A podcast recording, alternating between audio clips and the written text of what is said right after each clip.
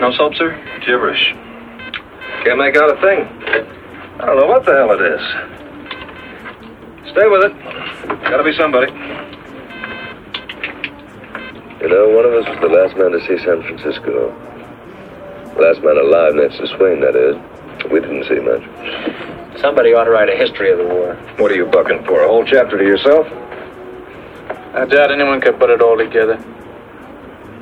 Well, if they do, I'd like to read it. I was in it for a while. I don't know anything about it. I don't even know who started it. I wish somebody had stopped it. Well, the people on Mars probably saw what happened. When things cool off, they'll probably come down and take over. How about that, Professor? Any chance? They might have the means of paying our corpse a visit. I shouldn't advise it for a long time. Who do you think started it? The war?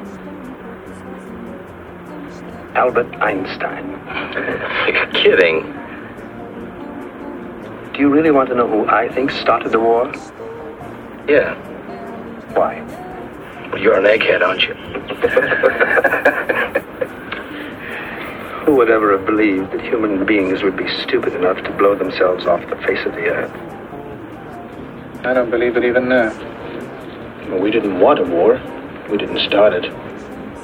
Come on now, how did it start? The trouble with you is you want a simple answer. There isn't any.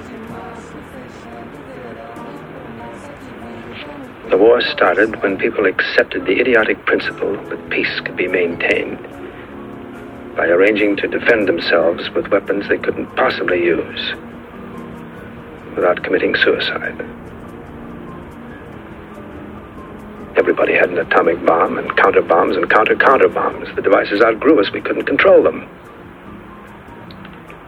I know. I helped build them.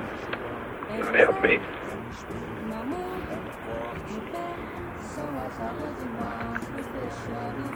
Somewhere, some poor bloke probably looked at a radar screen and thought he saw something.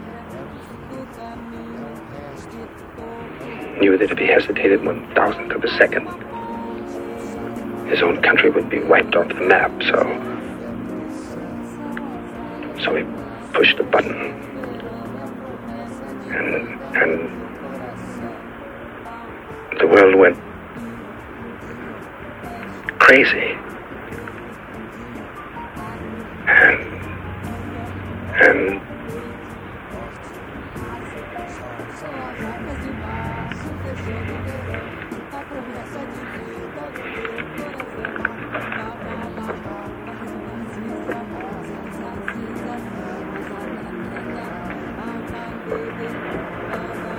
What's with him?